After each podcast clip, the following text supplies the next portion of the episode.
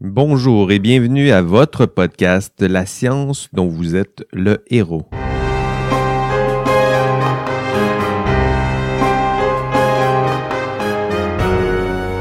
Bonjour et bienvenue au podcast La science dont vous êtes le héros. Euh, ben, je me présente, Jean-François Sénéchal, prof chargé d'enseignement ici à l'Université Laval à Québec. Bienvenue à votre podcast sur la science, la euh, recherche en sciences et ces héros ordinaires qui défendent courageusement les idéaux de la recherche académique.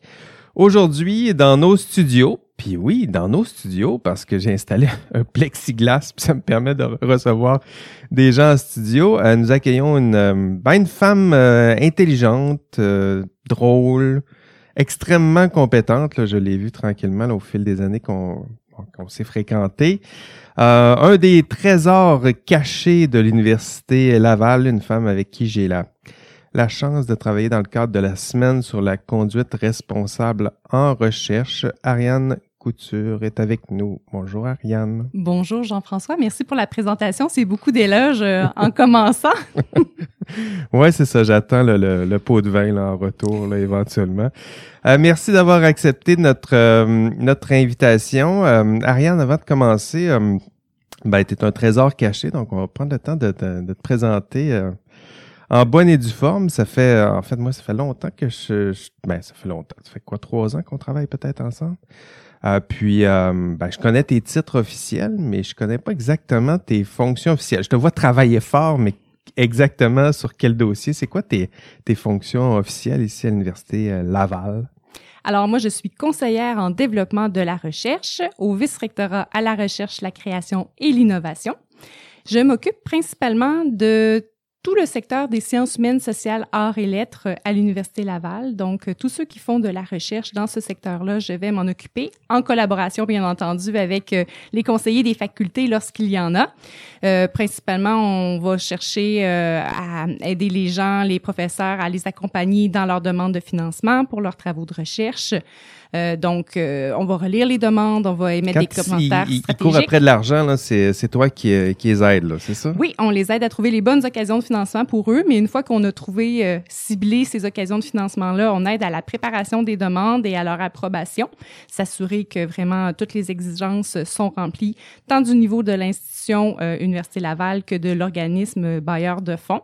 Mais on offre d'autres services aussi, là, comme une veille stratégique du développement de la recherche à travers le monde pour faire en sorte que notre institution soit toujours aussi euh, sur la coche, si on peut dire. oui, c'est le nerf de la guerre, la recherche. Là. Exactement. Donc, euh, on s'assure qu'on est euh, à jour et même au devant de la science qui est en train de se construire.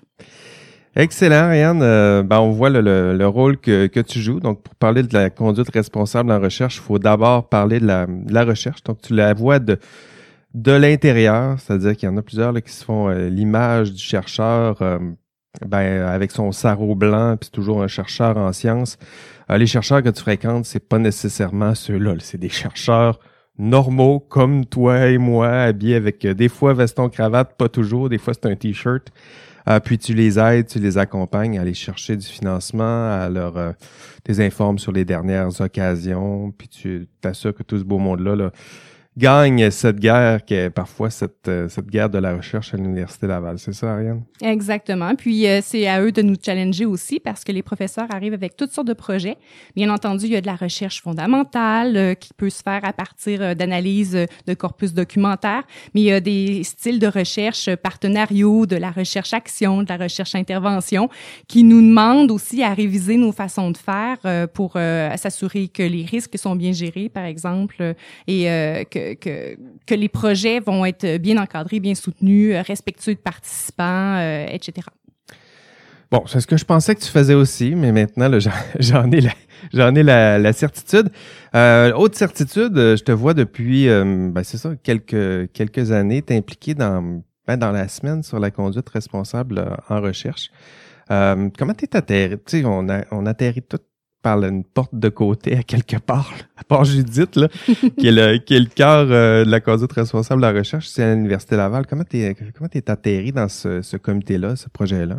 Bien, bien entendu, c'est Judith la première qui m'a parlé de la semaine sur la conduite responsable en recherche. Donc, à la première édition, j'étais une participante. Euh, je crois même que j'avais, euh, j'étais même pas une vraie participante, si mon souvenir était bon. J'avais accepté d'être rapporteur pour une table ronde, tout simplement. Alors, ah oui, je me souviens, c'est vrai, tu étais là. Exactement. Donc, j'étais rapporteur, mais le sujet m'intéressait. Je, voyais que j'avais un besoin de formation aussi, de plus connaître. Fait que, après avoir partagé mon expérience euh, avec Judith, puis mentionné que j'avais aimé ça, c'est elle qui m'a recruté dans le fond. Puis euh, moi, bien entendu, là, j'étais intéressée à voir de l'intérieur parce que je sentais que j'avais besoin euh, de, de, me former aussi sur la conduite responsable en recherche. Mais c'est beaucoup de temps quand même que, que tu investis. En tout cas, on va arriver à ton projet un peu plus tard dans, dans l'entrevue, mais c'est beaucoup de temps. C'est pas trop de temps dans ton dans ton horaire, c'est beaucoup d'énergie. Euh, comment tu gères tout ça? C'est un, un, beau projet, mais ça, ça tire euh, beaucoup de ressources. Mais je trouve que la conduite responsable est au cœur de chacune de nos actions. Fait pour moi, c'est quelque chose d'intégré. C'est pas quelque chose d'en plus.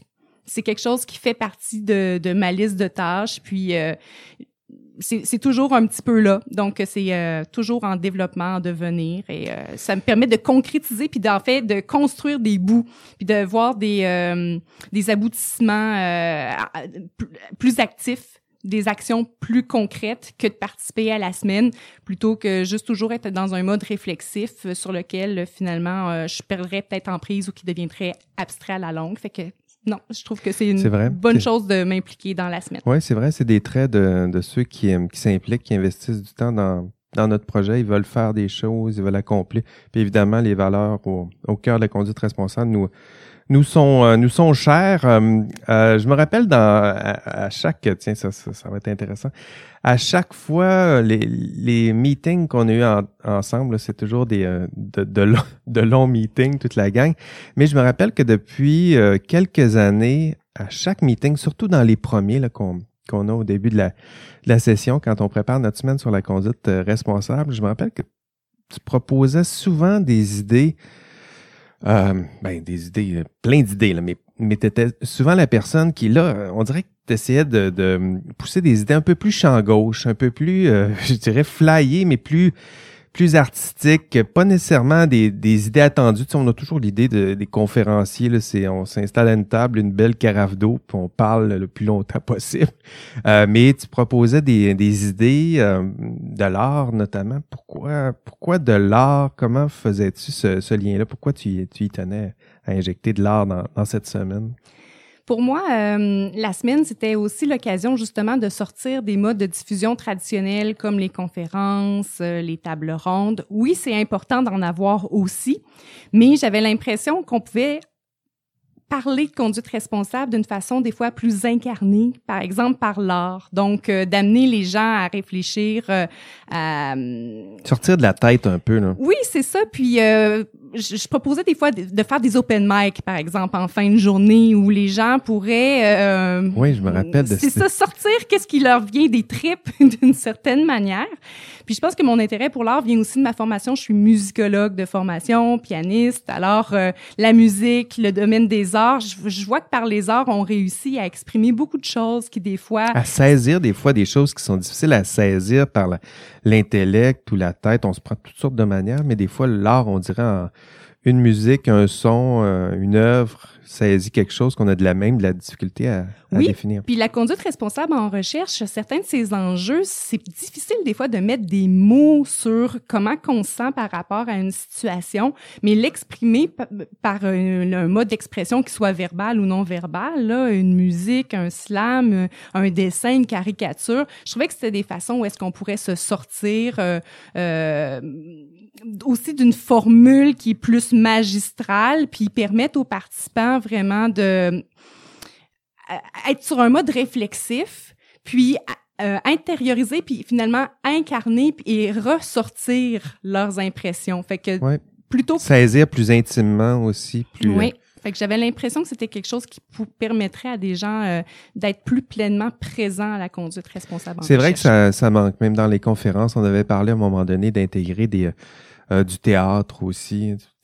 la conduite responsable, des fois, on en parle, puis on, bon, même quand je la décris, l'intégrité en recherche, c'est souvent des, des termes intellectuels, mais euh, les chercheurs, ils, la vivent, là, la conduite responsable, avoir des problèmes. On a parlé des, des, euh, des problèmes de publish or perish. Tu sais, cette pression-là, puis les, les comportements, de, de, les incarner par des, euh, des personnages, une musique, un sentiment, c'est vrai que c'est intéressant comme façon de transmettre ce, savoir-là. Mais oui, puis cette année, en fait, ça faisait quelques années que j'en parlais, mais cette année en particulier, étant donné qu'on voulait refaire notre formule et que la pandémie nous amenait à re-réfléchir, à, essayer de trouver des nouvelles façons de rejoindre les gens, d'organiser la semaine, mais je trouve que c'était un parfait timing pour mettre sur le de l'avant-plan ces, ces idées-là, un peu champ gauche comme on a dit, puis tout le monde autour du comité était dans le même esprit. C'est vrai que cette année c'était ça, on était à moitié découragé puis à moitié très enthousiaste. C'est-à-dire qu'on cherchait des façons de faire autrement là, parce qu'on voulait, moi en tout cas, je me rappelle, je voulais pas une suite de conférences, parce que souvent, notre semaine, c'était la semaine au complet. Là, je, me, voyais écouter, parce que quand tu es impliqué, il faut que tu écoutes les conférences au complet. Je me voyais écouter cinq euh, conférences par jour, euh, Zoom, puis on cherchait des idées euh, créatives, justement. Oui, fait qu'on a atteint un niveau de maturité comme comité, comme semaine, puis voilà, la porte était un petit peu ouverte. Donc euh, maintenant, je l'ai ouverte en grand avec euh, cette idée d'organiser un concours de Voilà, c'est ça, c'est ça. Cette, cette, année, ce qu'elle t'a proposé, c'est super euh, intéressant.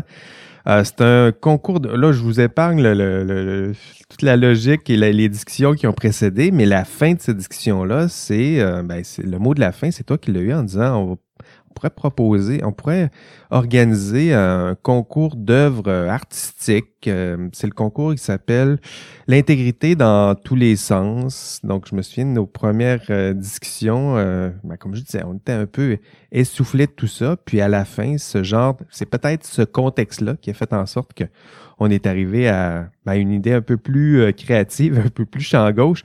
Donc, un concours d'œuvres euh, d'œuvres artistiques, Ariane, à quoi ça va ressembler ce, ce concours-là cette année?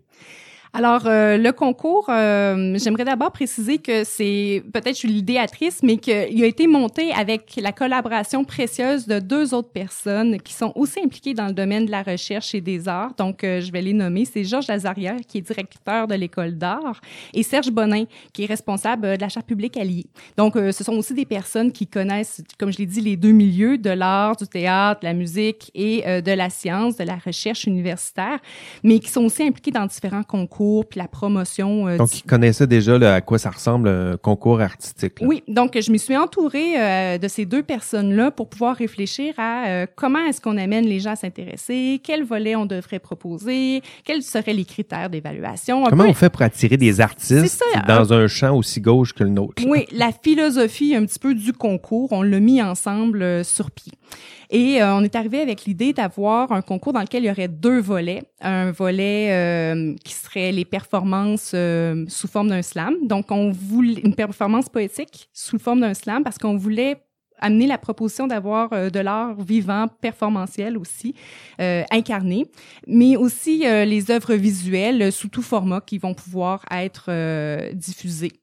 Dans un format plus statique. Donc, on a ces deux volets-là cette année et on s'attend à recevoir des propositions de tout membre de la communauté Université euh, Laval, donc que ce soit des professeurs, des étudiants, mais aussi du personnel euh, enseignant, non enseignant, administratif. Et euh, sur le thème la conduite responsable, qui est la science dont vous êtes le héros. Puis euh, là, donc, dans le fond, ça s'adresse, est-ce que c'est seulement pour la communauté de l'Université Laval ou ça peut sortir de cette communauté-là? Les candidats admissibles sont ceux qui sont membres de la communauté de l'Université Laval. Donc, si vous connaissez autour de vous euh, ben, quelqu'un euh, qui, qui, est membre de la communauté de l'Université Laval, puis qui est un, un slammer, là, donc un, un poète dans l'âme là puis qui, qui, a envie de déclamer euh, quelque chose sur la conduite responsable en recherche. Et notre thème aussi c'est le, le thème la science dont vous êtes le héros je pense que ça peut être inspirant aussi Euh, donc, si vous connaissez quelqu'un autour de vous, mais, ben, faites-nous signe. C'est, euh, c'est, c'est, ça fait partie de, du premier volet. Il y a un volet pour chacun, donc j'imagine qu'il y a des gagnants pour euh, chacun des volets. Exactement. On a une structure de prix là, dans laquelle il va avoir pour chaque volet euh, un, une mention spéciale en fonction des critères de sélection. Donc, un, une mention spéciale pour l'originalité, l'habilité technique et la sensibilité, là, donc l'impact sur la sensibilité de la personne qui reçoit l'œuvre. Puis il va avoir un grand prix du jury et ainsi qu'un prix euh, du public, donc le coup de cœur du public. Euh, les gens vont pouvoir voter? Oui, et ça, là, à ce moment-là, le prix public, euh, ce sont des gens de n'importe où qui peuvent voter sur les œuvres euh, et qui vont pouvoir euh, euh, un peu exprimer là, quel est leur coup de cœur parmi ces œuvres-là. Donc slam puis visuel aussi. Donc visuel c'est c'est ouvert à tout. Tout type d'œuvre visuelle qui peut être envoyée sur un format statique là, donc une image en fait. Une image, ça peut-tu être un concept si ça pourrait être une image de, de concept. Ah, cette année, là, c'est notre première édition. Sculpture, ça fait-tu partie de ça? Mais il faudrait que ce soit euh, une image d'une sculpture. Là. Euh, ça serait donc pas l'objet en trois dimensions, ben mais une photo euh, d'une sculpture. mais ça, ça pourrait être ça aussi. On reste ouvert. Bon, ben, je pense que c'est ça la leçon. Là. Si vous avez quelque chose à proposer d'intéressant cette année, on est très ouvert. Donc, avant que ça se précise, là, proposez-nous quelque chose. Puis le comité en question révisera tout ça, puis vous dira si vous êtes éligible ou non. Puis si oui, ben vous pourrez peut-être gagner un prix. Et puis j'imagine que les prix euh, pour le visuel, ça, ça va être affiché ici à quelque part à l'Université Laval éventuellement? Mais en fait, tous les, toutes les œuvres vont être diffusées en ligne sur notre site Internet. Donc, toutes les œuvres, étant donné qu'il va y avoir un prix du public, hein, il faut leur donner une certaine forme de visibilité ben, pour que les gens puissent voter. Fait qu'ils vont tout être mis en vitrine sur notre site Internet, puis par la suite, les prix des gagnants seront mis un petit peu plus à l'avant-plan. Super. J'ai vraiment hâte de voir à quoi ça ressemble. Moi aussi. Cette année, là, c'est sûrement ce qui a piqué le plus ma curiosité. Là. Je me... C'est ça, hein, des, des, des, semaines, des congrès, tout ça. On, on a organisé plusieurs, mais euh, celui-là, ce volet-là, je suis très curieux et très stimulé par, euh, par ce volet-là, voir à quoi ça va ressembler, quelles seront nos propositions. Puis on va diffuser ça. Euh, est-ce qu'on diffuse ça en ligne, le, gala, tout ça? On fait-tu un gala ou Les œuvres vont être disponibles à partir du 25 avril pour l'évaluation du public parce qu'en fait, les gens euh, ont jusqu'au 22 avril, 25 avril pour soumettre leurs propositions. Et, euh, je me souviens pas par cœur de la date. Allez voir, je vous donnerai de toute façon plus tard le livre les références pour aller voir ça? Donc, tout ça va être en ligne pour euh, présenter euh, au public. Le, membre de comité, euh, le jury va se réunir pour évaluer le tout. Et il y aura un gala, une remise de prix officielle le 13 mai à midi. Ça va être sur Zoom en direct? Ça va être sur Zoom en direct, exactement. Bon, on va espérer que ça aille mieux qu'au. c'est quoi? C'est le Golden Globe récemment, que c'était compliqué. En tout cas, on va voir à quoi ça, ça ressemble. C'est toi qui anime ça? Je vais animer le gala et on est actuellement dans la préparation, donc euh, on veille à ce que tous les aspects techniques soient bien couverts pour euh, faire en sorte que ce soit un moment très agréable pour tous. ben oui, on est habitué de toute façon. Ça va être l'heure du dîner aussi, donc euh, en prenant votre lunch, vous regarderez ça, ça va être ça va être très intéressant, promis. Ben, c'est en tout cas, ça, c'est ma curiosité cette année. Là. J'ai, euh, j'ai bien hâte euh, de voir ça. Toi, est-ce qu'il y a, à part ça, c'est évidemment, ça a piqué ta curiosité, là, mais euh, les conférences, tout ça, as-tu regardé un peu le, le ben, tu l'as monté avec nous autres, le reste du programme. Est-ce qu'il y a une conférence qui a attiré un peu plus ta, ta curiosité, qui a piqué un peu plus ta curiosité euh, cette année? Le programme de cette année est absolument fantastique. Euh, en plus, il est très d'actualité. Alors, je pense qu'on n'aurait pas pu mieux choisir nos intervenants et les sujets sur lesquels euh, on va les interpeller. Ouais, ça va être le fun. Mais moi, cette année, ce dont je suis le plus curieuse, et là, tu vas me trouver vraiment têteuse, c'est les balados.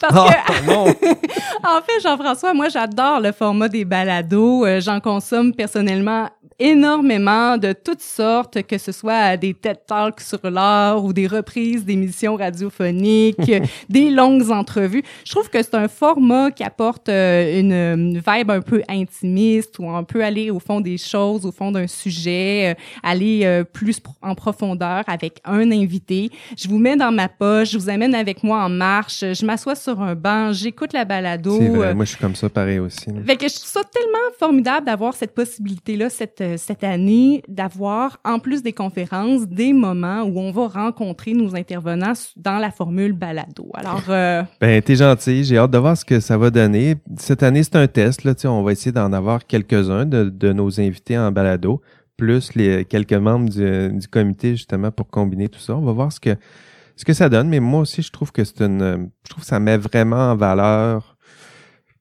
c'est ça. Souvent, dans ces conférences-là, je me rappelle d'en avoir organisé plusieurs des conférences qui ressemblent à ça. Là, puis tu passes des semaines à préparer ton programme. Tu fais des téléphones, tu échanges 2000 courriels pour avoir tel invité. Tu finis par l'avoir. Il s'assoit sur le stage, tu es content. Il parle pendant 10 minutes, puis c'est fini. Hum, je me disais, il y, a, une belle perte là, puis tu as raison. Euh, c'est différent aller à une conférence où c'est froid, c'est un peu, c'est en avant, c'est devant toi. Puis une balado où la personne te dit ce qu'elle pense, mais tu le chuchote dans les oreilles pendant que tu prends ta marche. Il y a quelque chose de, de zen avec ça. J'ai hâte de voir ce que ça va donner. Merci pour tes, tes bons mots. Je n'avais pas posé la question. C'était pas une perche que je te tendais. Là. Um, ben, euh, de quoi t'es, es plus fier? J'avais une dernière question. Je me demandais, c'est quoi ma dernière question? De quoi, Ariane, on, a travaillé fort cette année, puis le contexte était, était difficile euh, parfois, surtout quand on, a commencé. On avait notre parfois notre look, euh, notre look pyjama.